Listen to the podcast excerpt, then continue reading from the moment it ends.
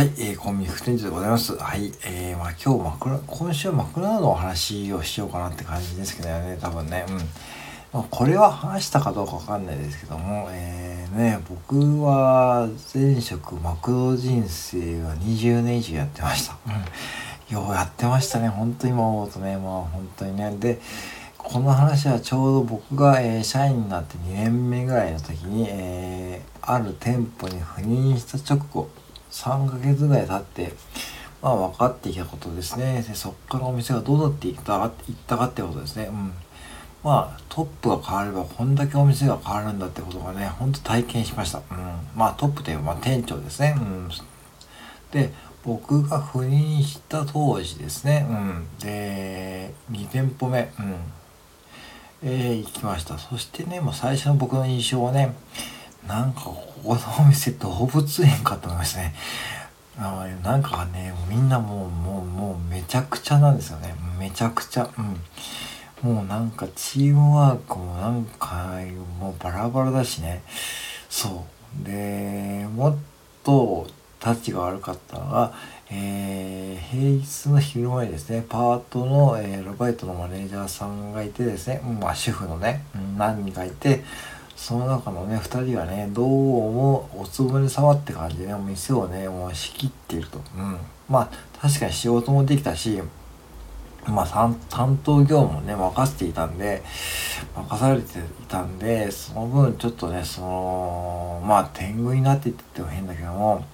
まあ、あの、不正をね、働いていると。うん。まあ、どんな不正かというと、えー、その方の知り合いとかね、友達が来た時に、ハンバーガーを無償提供したりとかですね、クーポンをクーポン使ってないのにクーポンの値段で売って提供したりとかね、もうそういうことが頻繁にやると。まあでも私たちも知ってはいるんだけども、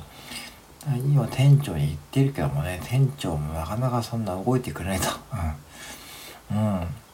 あのー、なんだろう、仕事はできる、できるっていうかね、なんかこう、うん。なんか、なんか今今で言うとサイコパス的な店長で、あのー機嫌がいい時はね、機嫌がめちゃくちゃいいんですよ。で、機嫌とかなんか、なんかね、なんかスイッチが入るといきなり切れ出してね、僕にもだなんかね、いきなり切れてくるんですよね。で、そう。だからみんなもそういう天井だからね、もう何も言えなかったし、もうね、言っても無駄だってことも幅諦めモードでもうそういう風な感じだったんで、まあ店もね、うん。まあ本当にね、もうね、ぐちゃぐちゃでしたよ。そう、まあ、まあ、でもいいとこもあったんですよ。あの、ちゃんとね、シフトが終わったらね、あの、飯とか食いに連れてったりくれたんですよ。そういうところは良かったね。シフトを外れたらいいんだけども、まあ仕事中のね、その方の、まあサイコパスぶりがね、ほんと忘れられないと。まあ結構周りのね、えー、店長とか有名だったらしくて、そのサイコパスぶりがね、うん。まあかなりベテランの方でした。うん、ベテランの方でね、まあそれでちょっと評価もされていたんだけども、いかんせんそのね、スタイルがね、やっぱしね、うーんと思って僕もね、これは参ったなと思ってですね。で、まあ、まあ、挙句の果てにやっぱしね、上も感づいたんですね。で、上のその、その店長の上の上司もはっきり言って、なんか頼りないっていうかですね、うん。なんだろうと思って、結局、結局、その、結局もう全体で気づいて、そして、えー、僕が赴任して半年後ぐらいにその店長と上の上司ですね要は統括マネージャーの方もですねまあごっそり入れ替わりました。うん。うん。入れ替わりました。僕以外ごっそり入れ替わって新体制になりました。うん。でまあ立て直し部隊がね派遣されたわけですね。うん。そう。まあまあまあ感づいていたんでしょうね。うん。マクドナルドってそういうとこはね、本当うまいっていうかね、うん、やっぱしわかるんでしょうね。そして、まあ、来た、来て、早速その店長に会ったんだけどね、いや、あの、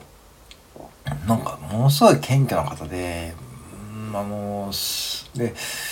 え、マジかってことで、最初の印象すごく良くって、あ、この店長なんかやってくれそうだったけど思いました。うん。で、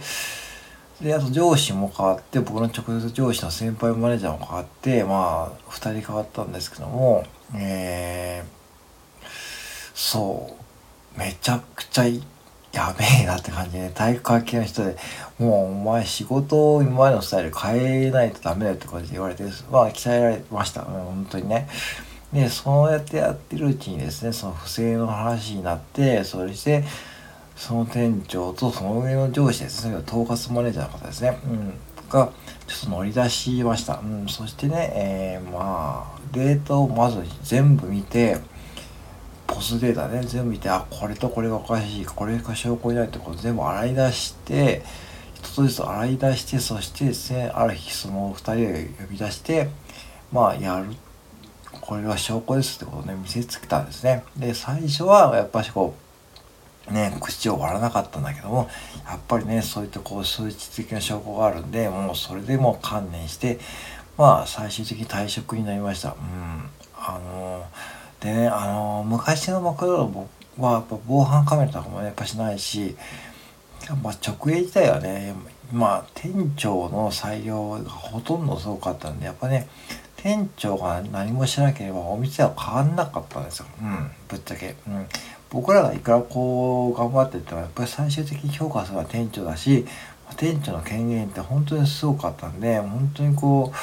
店長イコール神っていうか僕らも店長のボーナスと月給聞いた時にボーナスで1回のボーナスで、えー、3桁あった時代なんですよ店長って、うん、最低の評価でも、うん、でそういう時代だったんでやっぱそういう意味でももう会社を店長にそれだけね、うん、あの期待していたってのもあるし、まあ、そんだけ責任を持たせているってのもあったんですよね。うんではそういう意味でいくとそのトップが変わったことでその店長がね切り込み隊長ってことででもねその店長がすごかったのはいつもマイルドってかねなんかこうなんだろうな、まあ、厳しい時は厳しいんだけどもうんあの本当にねいつもねなんかマイルドでなんかなんかねそうなんだろう怒んなかったですね。その切れ切れるってことはなくてある意味こう冷静に僕の話も聞いてくれたしその今の仕事の状態とかもね心配してくれたし、まあ、上司2人もねまあ何らかは体育会系とはいえですね結構面倒見てくれたんでそのお店があったおかげで、うん、あの成長ができたんですよ。これねほんとそうなんですそれでまあその店で評価を、えー、僕もまあある程度もらうことができてそしてその次の店でで、あのー、次の、えー、タイトルにステップアップするきっかけになったんですよね。うん。そう、だからね、もう本当にこうトッ、よくぞね、マクドナルド変えてくれましたって感じです。うん。で、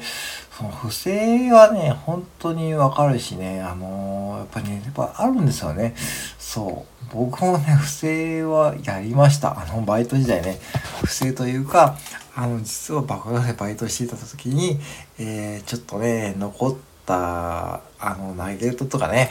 もう一回温めてね、フライで温めてね、作ったりもしたりしましたよ。うん。でも、バレますよね。バレました。バレて、その時はね、さすがにね、もう店長に、まあ、あのー、まあ、今回多めに見るけど、お前今度やったらほんとダメだよってことでね、えー、その時の店長がね、今のコンビニオーナーなんですけども、うん、本当にね、まああの時からもう絶対不正はやめよってことでね、まあ本当若気の至りですよね。うん。そう、だからね、本当にあの、すごかったですよ。だからトップのね、偉大さってあそこで分かったし、あ、こういう店長になりたいなって僕は初めてそういう店長に巡り会えたとかね、そういうように店舗目でね、巡り会えたのは本当に良かったなって思っております。うん。で、まあ、そんなかんなしているうちにですね、まあ、この店ではね、もうちょっといろんなことがあったんでね、まあ、これをまた明日以降に話しますけども、うん。まあ、でもね、本当に、あのー、プが変わればね、もう店が、組織が変わるっていうのはね、本当ですからね、はい。以上です。